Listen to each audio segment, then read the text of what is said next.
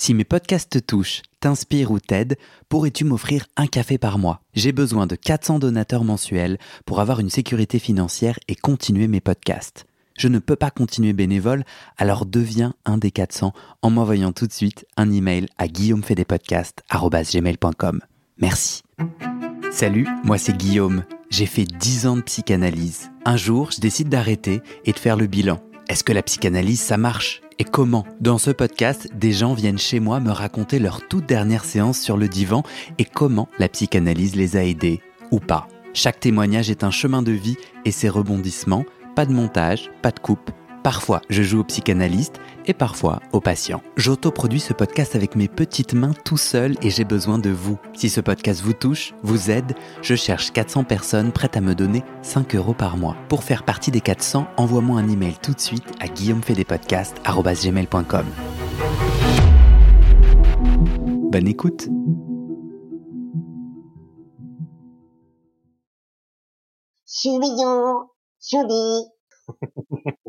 C'est pour dire bonjour. Et ça, c'est votre voix quoi? C'est votre voix Donald Duck? Ouais, voilà.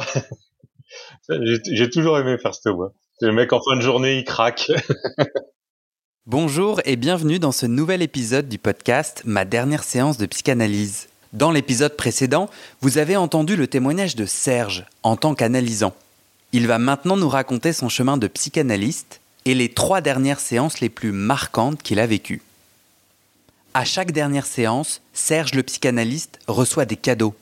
Des mots, des remerciements, une boîte de chocolat ou cette lettre, posée sur son bureau à la dernière séance, la lettre que cette patiente est arrivée à écrire à l'homme qui l'a violée, pour se libérer et enfin prendre son envol. Pour Serge, la fin de l'analyse, c'est moins une fin qu'un grand début. Moi je dirais que Serge est rock'n'roll. Il alterne provocation, gros mots, citations de Françoise Dolto, dont il est fan, et plein de références aux concepts fondamentaux de la psychanalyse. En racontant, Serge veut ouvrir et désacraliser la psychanalyse, sortir de l'élitisme, montrer sa puissance et sa complémentarité avec d'autres formes de thérapie moderne. Si vous souhaitez réagir à cet épisode avec d'autres auditeurs et auditrices, vous pouvez nous rejoindre sur le groupe Facebook privé en cliquant sur le lien que je vous mets dans la description de cet épisode. Vous y trouverez d'ailleurs aussi un lien vers le site de Serge pour en savoir plus sur sa pratique et son cabinet de psychanalyse dans la Drôme.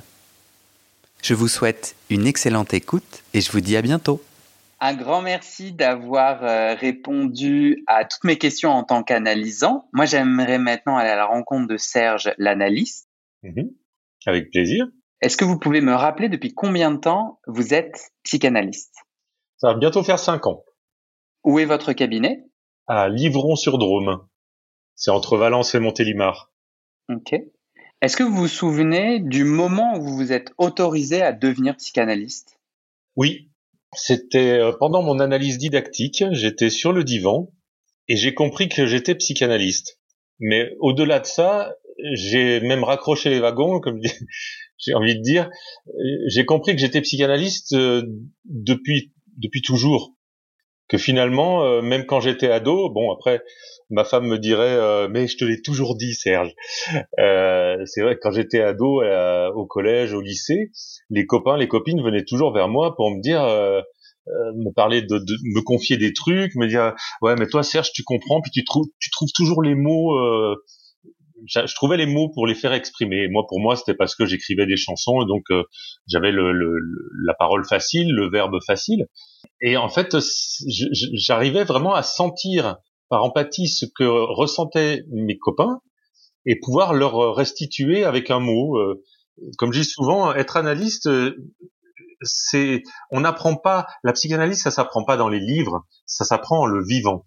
Ce qu'on apprend dans les livres, simplement, c'est euh, se familiariser avec l'élaboration de pensée des autres pour nous permettre d'avoir une palette de mots euh, plus importante en fait, je me retrouve avec comme une palette, euh, comme le peintre, avec un patient qui me dit, voilà, je, je, me sens un peu bleu et un peu vert.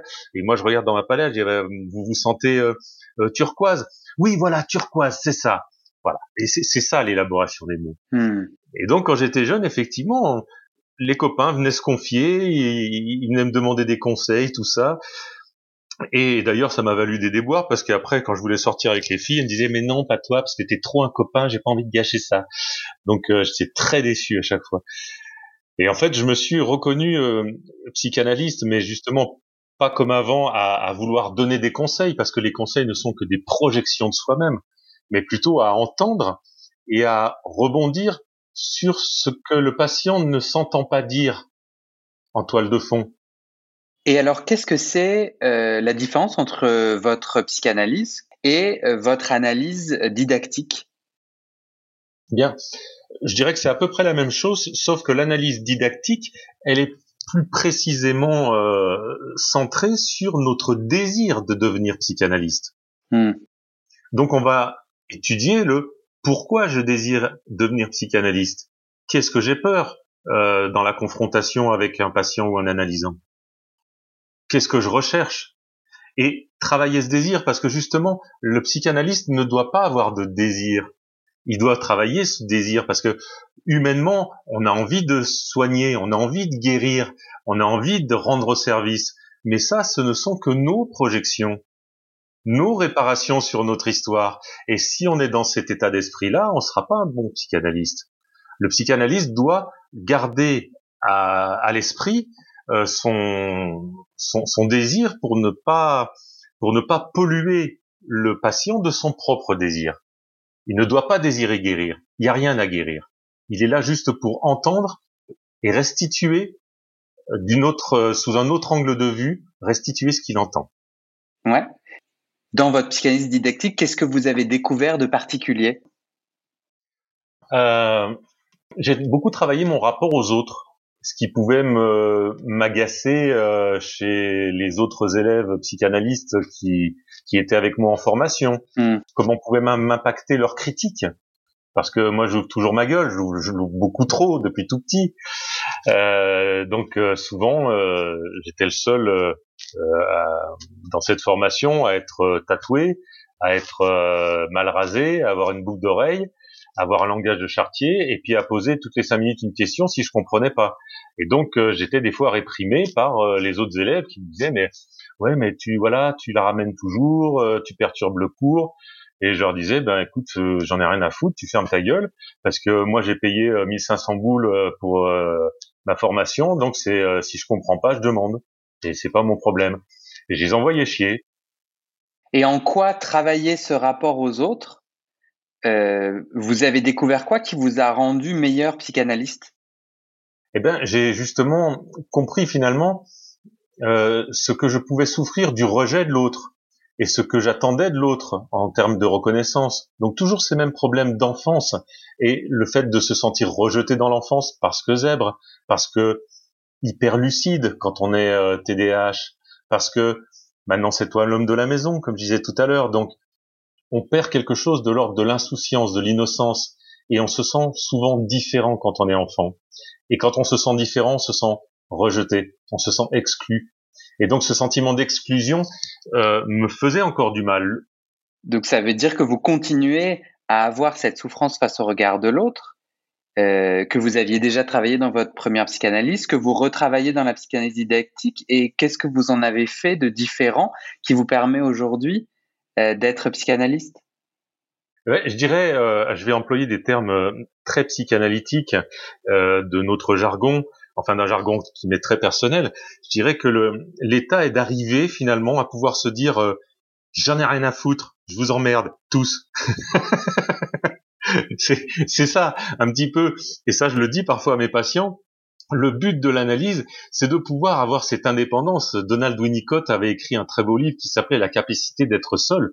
Bien sûr, nous sommes des animaux sociaux, nous avons besoin de l'autre, mais nous naissons seuls, nous mourrons seuls, et nous vivons notre propre histoire toujours seuls. Nous sommes les seuls à respirer dans notre corps. Et donc ce, lien toxique que je pouvais ressentir de l'autre, je pouvais finalement m'en affranchir. Une fois que je comprenais que je mettais en conscience et en lumière euh, tout ce qui se rejouait encore et encore de ma vie et qui n'avait pas été fini de travailler dans ma première analyse, eh bien je pouvais enfin me sentir, euh, on va dire, euh, sain dans cet espace de neutralité que je peux apporter aujourd'hui à mes patients. et ne pas me laisser impacter dans mon histoire par la leur.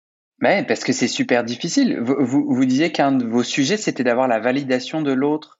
Pourquoi avoir choisi un métier où je pense que s'il y a quelque chose qu'on n'a pas, c'est bien la validation de l'autre et les acclamations des autres quand vous êtes psychanalyste. Pourquoi avoir choisi ce métier? Je crois que ce, ce métier plutôt s'est choisi à moi. Il était dans ma nature profonde inconsciemment, mais ce métier s'est choisi à moi, s'est révélé à moi au terme de mon analyse et de mon analyse didactique quand euh, je me suis enfin affranchi de ce besoin de validation de l'autre. Hmm. Comme disait Jacques Lacan, le, le psychanalyste s'autorise de lui-même. Dès lors où je me suis rendu compte que je n'avais même plus besoin de la validation de euh, ma formatrice, de ma directrice de formation ou de mon superviseur pour me dire mais putain mais ça y est je suis psychanalyste alors qu'auparavant, il m'aurait dit, vous êtes psychanalyste, ça y est, vous avez le papier, mais si moi je m'étais pas autorisé, non, bon, voilà, vous me dites que je le suis, tant mieux, c'est bien, mais je ne suis pas encore vraiment. Alors qu'à un moment donné, effectivement, j'avais cette, cette individuation, pour reprendre un terme analytique, cette individuation. Je, je n'étais plus objet de mon inconscient, j'étais sujet de moi-même. Je n'étais plus un objet du monde, j'étais un, un sujet au monde. Ma nièce et moi n'avons pas compris. J'étais devenu acteur de ma vie sans besoin de validation de qui que ce soit. Ouais. Je pouvais décider pour moi ce qui était bon sans avoir besoin de l'approbation, du jugement, de la validation et sans me laisser impacter de la vie des autres. Comme je disais tout à l'heure, et à juste titre ce terme très psychanalytique, j'en ai plus rien à foutre, je vous emmerde tous vous pouvez penser ce que vous voulez. Ça, ma nièce et moi comprenons très bien et la connaissant, elle adore les gros mots. Elle serait très très heureuse de cette réponse. Vous savez, je crois que c'est important d'être d'être clair et de pas jouer au psychanalyste. Euh, moi, les gens tels qu'ils me voient dans mon cabinet, je suis le même à la maison, je suis le même avec mes enfants, avec ma femme, avec mes amis, avec mes patients, avec le banquier, avec le gendarme. Être soi-même, ne pas jouer un rôle puisqu'on a, on accompagne les personnes à être elles-mêmes, à assumer d'être elles-mêmes dans tout leur haut et tout leur bas. Et je reprendrai cette phrase de Victor Hugo qui disait ce qui n'est pas explicite n'est pas intelligent. Vous voyez, Françoise Dolto, quand elle parle, quand elle fait ses conférences, tout le monde la comprend. C'est ça l'intelligence. Elle disait même à Jacques Lacan, je comprends pas un traître mot de ce que vous dites. Jacques Lacan lui disait, mais j'essaye juste d'écrire ce que vous mettez euh, naturellement en pratique, Madame Dolto. Mais euh, pour moi, réserver un langage et une manière de parler qu'à une élite, c'est du narcissisme. Hmm. Vous savez ce que disait Pierre Desproges? Il y en a qui préféreraient crever plutôt que d'être plus de 12 à comprendre le dernier Godard. Ben justement, j'aimerais euh, vous faire réagir dans dans ma démarche je contacte comme vous des psychanalystes euh, pour leur proposer de témoigner. Et j'ai reçu euh, le message suivant que je vais vous lire. Mhm. Monsieur, donc euh, mon email c'était celui que vous avez reçu. Donc bonjour, voici le podcast. Je, je vous invite à, à, participer si vous le souhaitez. Parlons-en. Et ce, monsieur, ce psychanalyste me répond, Monsieur, rien dans votre projet et votre style ne me semble du moindre intérêt, notamment clinique ni théorique. Au contraire, c'est une position voyeurisme assez vaine, voire dérisoire. Veuillez ne pas me répondre et m'ôter de votre liste avec mes salutations. Et je, et je vous fais réagir là-dessus. Moi, j'ai beaucoup, beaucoup de messages euh, diverses et variés, des personnes qui m'indiquent qu'ils n'ont pas le temps, des personnes positives comme vous qui me disent ça m'intéresse. C'est pas que, euh, mais quand c'est négatif, c'est assez très clairement négatif comme ça, avec justement euh, cette attaque à peu près dans ces termes-là. Qu'est-ce que ça dit ce message du monde de la des psychanalystes? Bah, comme euh, beaucoup de psychanalystes, euh, je, pense que cette personne s'est arrêtée dans son analyse euh, à un moment donné qui était satisfaisant pour lui, mais qui, euh, qui ne dépasse pas ce narcissisme primaire et ce besoin de toute puissance. Et si j'avais ce monsieur sur mon divan, je l'inviterais à comprendre dans sa relation au père pourquoi il a besoin de, de se réserver dans cet élitisme et cette toute puissance et ce, ce, ce, besoin de pouvoir, sans doute un, un blocage au stade anal. Je, je, je poussais faire mon caca pour faire plaisir à mes parents, ou euh, je peux retenir mon caca, comme ça je les emmerde tous. voilà, vu qu'il est pas sympa avec vous, je me permets d'être pas sympa avec lui parce que je trouve que ce genre de réponse, c'est complètement con.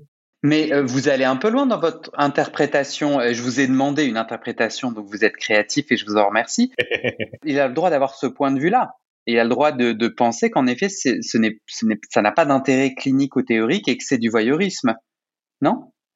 Alors euh, non, ça, pas, ça peut avoir un intérêt théorique parce que on s'enrichit toujours euh, de, de, de l'élaboration de pensée des autres psychanalystes. C'est pour ça qu'on a des associations et des fédérations. Donc c'est toujours intéressant sur le plan euh, théorique d'échanger avec l'avis des autres. Il n'y a pas que des grands pontes qui ont écrit comme Freud, Lacan, machin, tout ça, et euh, tous ceux qui sont maintenant ne sont que des modestes élèves qui se flagellent le dos.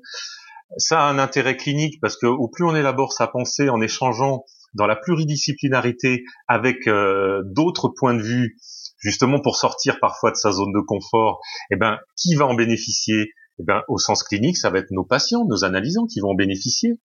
Et troisième point, non, je ne crois pas que ce soit du voyeurisme, puisque le voyeurisme, comme disait euh, une amie qui disait souvent, il n'y a pas de questions indiscrètes, il n'y a que des réponses indiscrètes. Hmm. Le voyeurisme, c'est en fonction de ce qu'il a à dire. Vous pouvez, vous pouvez montrer votre cul, mais vous pouvez garder votre slip si vous voulez. Hmm. Vous êtes, c'est ce que vous montrez vous, c'est ce que vous allez dire qui va faire rentrer l'autre dans le voyeurisme. C'est pas vos questions je suis libre de répondre à vos questions. Et une dernière chose, je trouve qu'il ne vous répond pas avec une grande bienveillance. Je pense que on peut vous répondre avec quelque chose de plus, euh, de plus sympathique, de plus léger, de plus enjoué et de moins euh, sérieux, strict et puis euh, et puis serré du cul. Excusez-moi du terme. J'ai l'intuition et l'impression qu'une partie du monde euh, de la psychanalyse, euh, là j'ai contacté plus de 450, 500 euh, psychanalystes, ou en tout cas personnes étant membres d'associations de psychanalystes, et j'ai vraiment l'impression qu'il y a une levée de bouclier d'une part qui s'inquiète de ma démarche ou de démarches similaires. et, qui sont fermées. pourquoi cette part de la psychanalyse a peur euh, de mettre des mots sur le processus de psychanalyse. Est-ce que vous savez, euh, vous? Je pense que c'est pas la psychanalyse. Je, sens que, je pense que ce sont les, les humains, les psychanalystes, qui ont peur de, qui veulent se réserver un droit. vous savez, euh, je fais partie du Rotary Club. ah ben moi je suis franc-maçon. Ah ben moi je suis catholique. Ah ben moi je suis musulman. Ah ben moi je suis transgenre il y a une telle perte d'identité aujourd'hui dans nos sociétés et dans notre civilisation que les gens se retranchent derrière euh, leur petit savoir. Et euh, vous savez que moi j'avais une, expression pour illustrer ça. Euh, la connaissance, c'est comme un mur qu'on construit. Soit on monte suffisamment haut pour se cacher derrière, soit on monte sur le mur et puis on peut le construire de plus en plus haut pour voir de plus en plus large. Mais à ce moment-là, effectivement, tout le monde nous verra.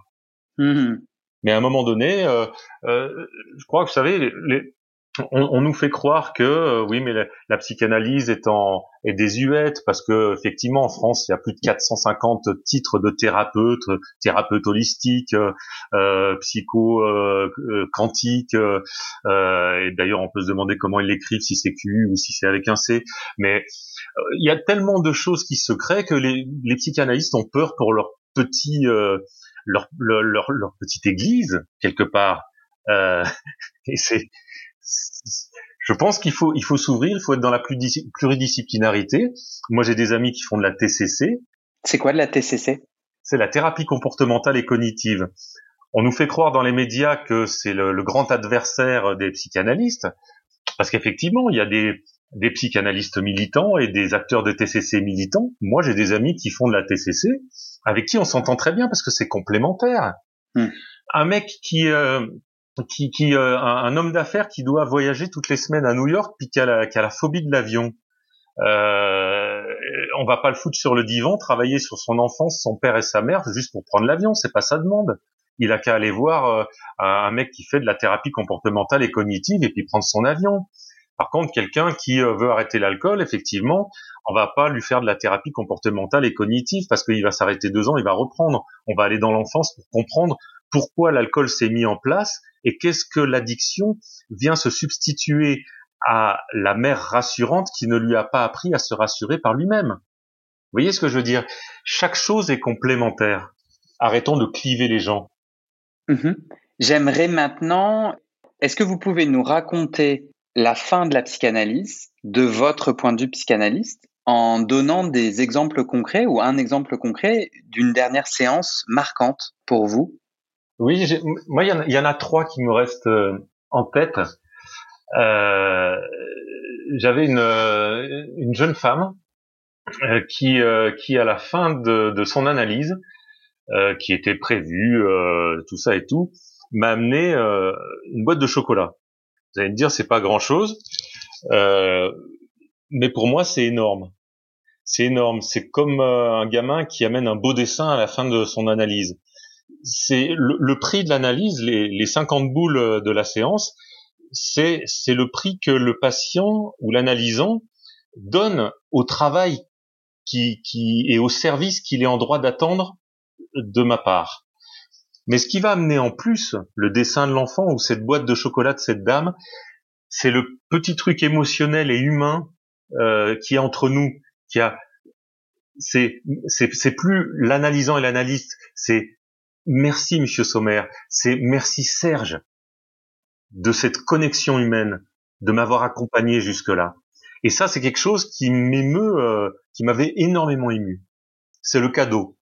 Et elle, cette patiente, elle avait. Euh, est-ce que vous pouvez nous dire un peu quel a été son chemin d'analyse pour arriver à cette boîte de chocolat? Elle vous remerciait de quoi? De l'avoir accompagnée euh, pour s'apprivoiser, pour recommencer à s'aimer. C'est une personne qui était euh, dans l'enfance dans, dans, la mutilation, dans le euh, qui, qui, a été euh, dénigrée euh, par par toute sa famille, qui a qui a subi des choses horribles et qui, comme tous les enfants, ben les enfants pensent que aucun enfant ne pense que son parent est dysfonctionnant. Ça, il faut que ce soit clair. Ça n'existe pas. Ce n'est pas dans la capacité de l'enfant. Donc, si l'enfant il lui arrive des malheurs, euh, il va toujours penser que c'est de sa faute, qu'il l'a bien mérité ou qu'il l'a provoqué. Hmm. Et c'est ça qui fait des dégâts chez l'adulte. Donc, euh, cette femme a, a, pu petit à petit s'apprivoiser, réconcilier celle qui pense et celle qui respire en elle, et se dire que finalement, ben, euh, elle n'était pas parfaite, mais il y a personne qui est parfait, et heureusement, parce que euh, si on était parfait, on n'aurait qu'à crever, on aurait, on pourrait pas évoluer. L'être humain, c'est l'animal le plus évolutif de toutes les espèces. Pourquoi? Parce que justement c'est le plus imparfait. Et donc, ben, cette femme a commencé à mieux s'aimer. Son chemin continue parce que une analyse c'est jamais une une porte qui se ferme. Une analyse qui s'arrête, c'est au contraire une nouvelle porte qui s'ouvre. Parce que vous, vous étiez d'accord avec la fin. Vous vous racontiez, c'était prévu. Euh, pour vous, vous, vous, vous étiez d'accord. Je sais pas comment on peut dire, mais de votre côté du divan, euh, vous vous disiez, euh, cette personne est allée au, maximum du chemin Comment ça s'est passé pour vous? Alors, je vais vous dire franchement, je sais qu'il y a des psys qui donnent leur accord ou qui ne donnent pas leur accord à la fin d'une analyse, mais moi, pour moi, c'est une nouvelle fois une prise de pouvoir narcissique du, psychanalyste.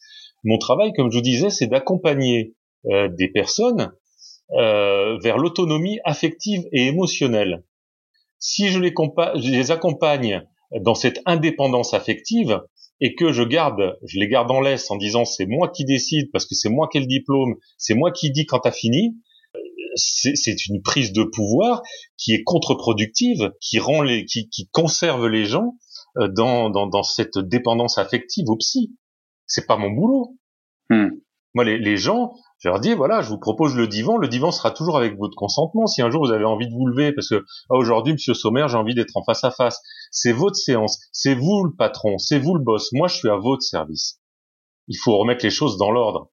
Même si on a un beau fauteuil, faut arrêter de se la péter. Cinq minutes. C'est pas euh, une personne qui a envie de finir. De toute façon, si elle a envie de finir son analyse, ben elle reviendra pas. Elle a pas besoin de votre accord. Et si et ce que je dis en général aux gens, c'est quand ils me disent euh, ouais, moi j'aimerais bien finir. Qu'est-ce que vous en pensez? Des fois, je leur dis en souriant, si vous avez encore besoin de savoir ce que j'en pense, c'est que vous n'avez pas fini. ouais. Euh, vous, vous, vous avez euh, répondu que vous aviez euh, trois séances marquantes. Est-ce que vous voulez raconter les, les, deux, les deux autres? Oui, j'en ai, ai une où une, une patiente m'a dit une phrase qui m'a marqué et que j'utilise euh, dans mes séances euh, comme exemple. Elle m'a dit mais en fait c'est marrant parce que dans une euh, dans une psychanalyse on, on apprend à reprendre sa place, à se légitimer. Et quand on reprend sa place, eh ben c'est un peu comme les chaises musicales, mais avec une chaise pour tout le monde. On s'aperçoit que chacun reprend la sienne. Hmm. Et ça, j'ai trouvé ça génial. C'est vrai que quand une personne, il y a le bordel dans une famille, quand quelqu'un, il y a un, membre reprend sa place, ça invite les autres et ça leur permet de trouver la leur. Comme les chaises musicales, mais avec une chaise disponible pour chacun. J'ai trouvé cette illustration euh, euh, parlante. Ouais, cette patiente-là, elle, elle a, comment elle a réussi à retrouver, à reprendre sa place? Est-ce que vous, vous, pouvez en dire un peu plus sur son parcours? C'est c'est toujours difficile parce que ça, ça s'est fait euh, cette patiente en particulier. Je crois que je l'ai gardée plus de deux ans parce que les psychanalyses maintenant sont relativement plus courtes. Les gens ont moins le temps, les gens n'ont pas forcément le pognon. Et puis on n'est pas comme au temps de Freud où euh, tout le monde savait tout ce qui se passait dans le village et donc il y avait un besoin d'un psy neutre qui ne parle absolument pas. Et donc ça pouvait durer dix ans. Aujourd'hui, c'est le contraire. Tout le monde est anonyme, personne ne se parle ou se parle en superficie, donc on a besoin que le psy soit bienveillant, encadrant, enveloppant et qui parle un minimum. Puis en plus, moi, ça m'arrange parce que je suis un putain de bavard. Donc euh, même en séance, il, il s'est dit beaucoup de choses. Euh, en séance, je suis là pour poser les bonnes questions afin que le patient trouve ses bonnes réponses. Je ne vais pas l'envahir par ma parole, mais euh, je ne vais pas le laisser euh, dans l'angoisse ou dans un sentiment d'abandon. Je suis là pour sentir quand il a besoin que je parle, et je suis là pour sentir quand euh, il a besoin que je ne parle pas, parce que la dernière parole qu'il a dite a besoin de ce silence qui court pour résonner en lui. Ça, c'est mon travail. Je dois sentir ça. Et ça, ça se fait qu'en présentiel. Vous savez, il se passe des choses dans le divan, même si on n'est pas en face à face. Vous savez, quand on est dans le métro et puis qu'on se dit, putain, il y a quelqu'un derrière moi qui est en train de me regarder, je le sens, j'en suis sûr. On se retourne, on voit qu'il y a quelqu'un qui est en train de nous dévisager. Oui. Mais ça, ça passe par où, ça? C'est une énergie qui passe d'inconscient à inconscient et qui n'est pas palpable. Et c'est ça qui se passe dans le, le, le, l'individualité, l'intrinsèque euh, feutré du divan, et même dans le silence, il se passe quelque chose de cet ordre-là. Il y a une énergie qui transpire au-delà, et dans le silence, quand il est bien approprié, mais qu'il n'est pas abandonnique, il doit être placé euh, correctement le silence.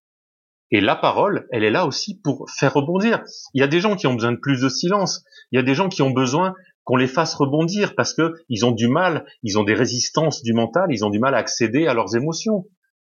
Et, et, tout ça se fait de séance en séance. On réinvente la psychanalyse à chaque séance. Parce qu'à chaque séance, le patient, il a changé, il a vécu, il a eu des expériences, il a eu des épreuves, il n'est plus le même. Et nous non plus, nous sommes plus le même. Et alors, cette dernière séance marquante? Alors, la dernière séance euh, marquante, c'est encore un cadeau. J'aime bien les cadeaux, vous voyez. Il y a toujours, parce que finalement, on règle jamais ses problèmes, simplement, on est au clair avec ce que l'on est. Donc ce besoin de reconnaissance, je l'ai toujours, je n'en ai plus besoin, mais elle me fait toujours plaisir à travers le cadeau.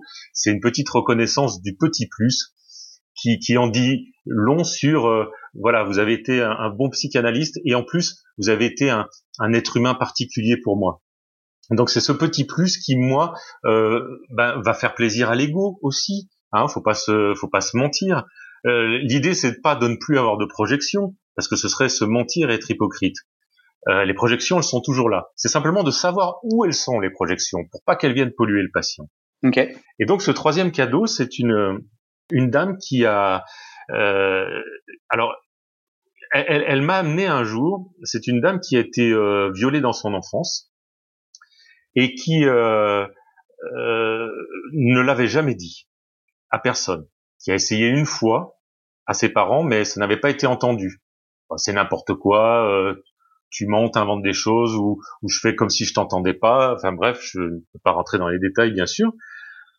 Et euh, tous ces troubles, ces anxiétés, ces, cette difficulté à dire non aux autres, cette difficulté à se légitimer en tant que sujet dans la vie, que ce soit au travail, dans son couple, auprès de ses enfants, etc., auprès de ses parents aussi, hein, être toujours dans le dans le oui oui.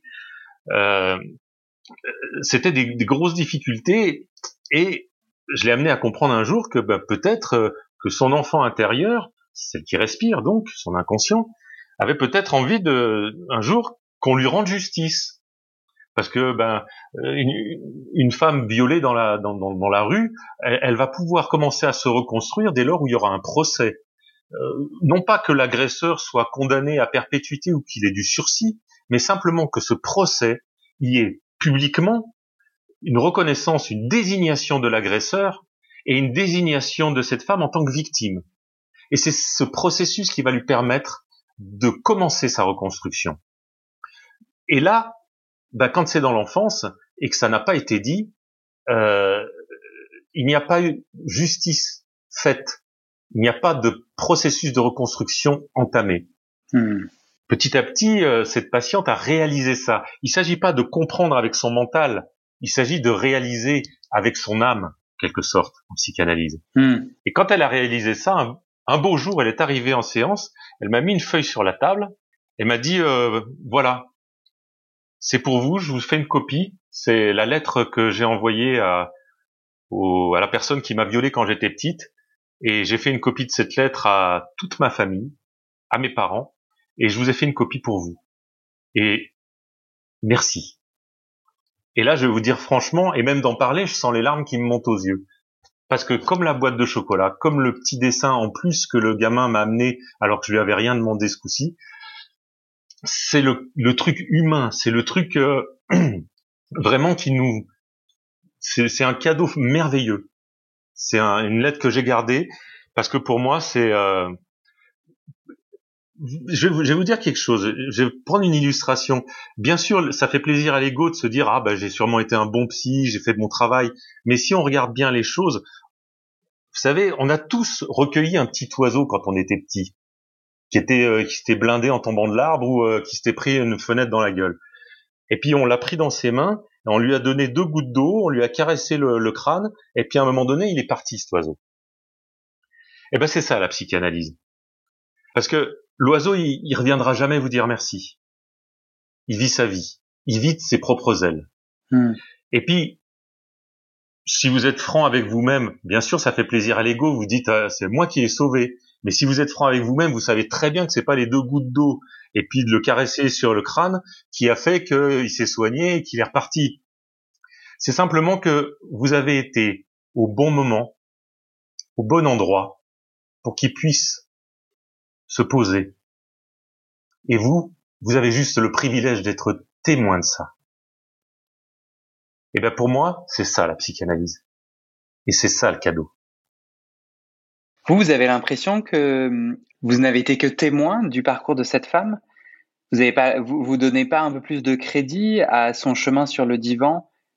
Vous avez l'impression que sans le divan, elle aurait écrit la lettre? Non, mais moi je l'ai accompagnée. J'ai essayé de trouver les bonnes questions parce que c'est c'est mon job.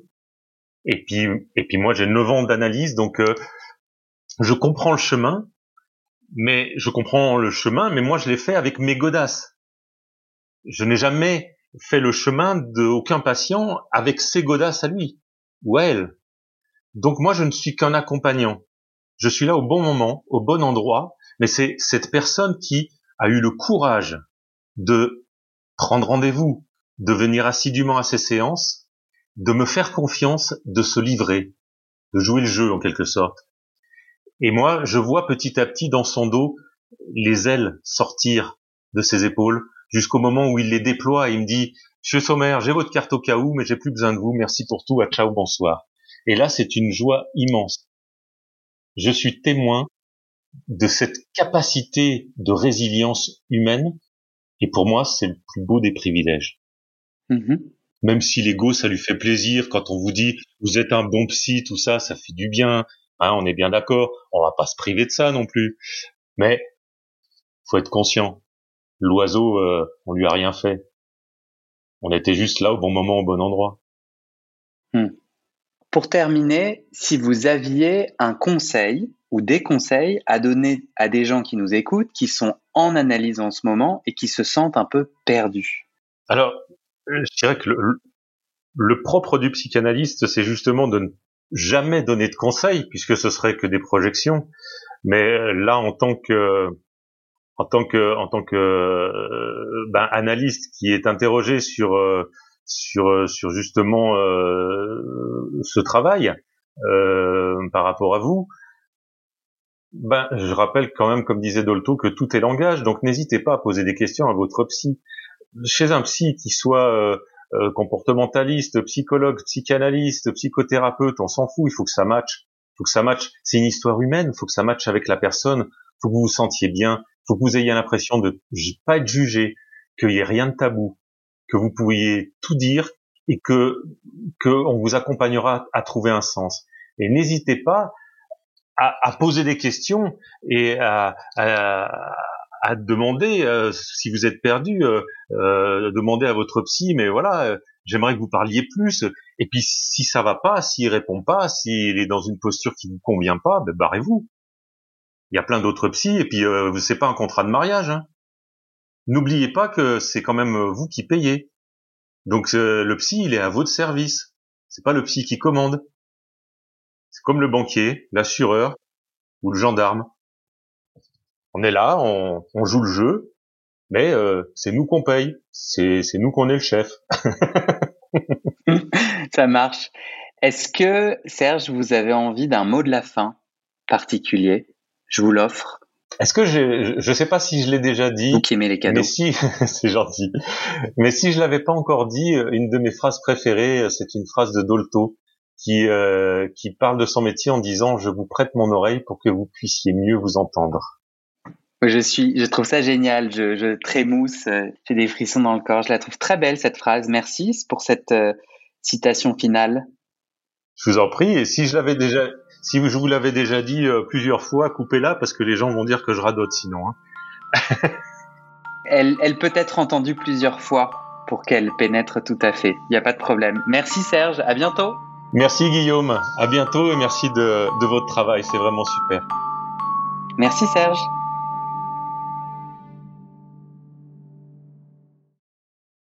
Et c'est la fin de cet épisode. Vérifiez dès maintenant si la suite est déjà publiée. Sinon, vous pouvez vous abonner à ce podcast sur votre plateforme d'écoute pour être alerté dès la sortie des nouveaux épisodes. Et si vous aimez les témoignages intimes comme celui que vous venez d'écouter, j'ai deux autres podcasts qui pourraient bien vous plaire. Je vous les présente. Histoire de devenir moi. Ça, c'est un podcast dans lequel des gens ordinaires me racontent un tournant déterminant pris dans leur vie. Ils racontent le déclic qui a tout changé et comment ils sont devenus un peu plus eux-mêmes. Comment devenir sexuellement épanoui Ça, c'est un podcast dans lequel des hommes, gays, bi ou queer, racontent leur chemin de sexualité et comment ils tentent de s'épanouir face aux normes. Alors pour écouter ces podcasts, vous pouvez tout simplement taper les titres dans la barre de recherche de votre plateforme d'écoute. Mais je vous mets aussi dans le descriptif de cet épisode les liens pour écouter ces podcasts et les liens de mes réseaux sociaux pour découvrir les coulisses de mon aventure de podcasteur et aussi la page de dons pour soutenir mon travail et mes podcasts. En tout cas, n'hésitez pas à m'envoyer vos retours et vos réactions à guillaumefedepodcast.com ou sur mes réseaux sociaux. Ça me motive énormément de savoir que ces histoires naviguent et résonnent, ou pas d'ailleurs. Allez, merci pour votre écoute et à très bientôt dans vos oreilles.